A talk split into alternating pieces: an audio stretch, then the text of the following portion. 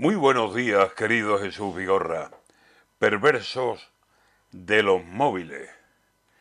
No nos libramos de ellos. Nos siguen por todos sitios. Lo quieras o no lo quieras, siempre un móvil de testigo. El más pintado se cree un cámara de prestigio, como si hubiese rodado Ben Hur, Los Siete Magníficos, Los Diez Mandamientos, Vértigo, Tiburón, El Fugitivo. Ya no sabemos mirar como siempre, ya es distinto, todo se ve por el móvil, el mirar bien se ha perdido y todo lo vemos ya a través del objetivo. Y cuando no es una foto es porque está en modo vídeo. En los toros, en el fútbol, en la feria, en el rocío, las primeras comuniones y las bodas, los bautizos. Se acerca un tío con un móvil y sin pedirte permiso te hace fotos o te graba. Estamos aquí vendidos. Se perdió por donde fuera aquello de mirar limpio. No vemos la realidad si no es por agujerito.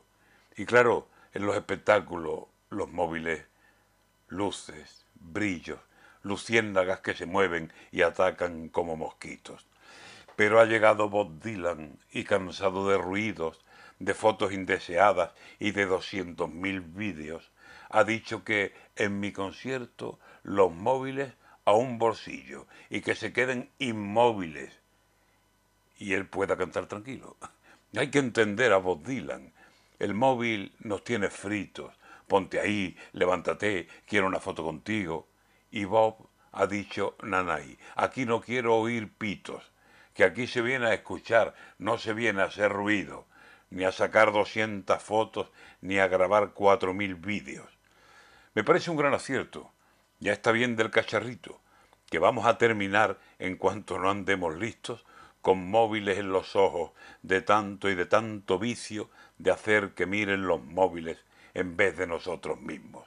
Muy bien, muy bien por Bob Dylan, quien podría de camino prescindir de su sombrero, que le sienta como un tiro.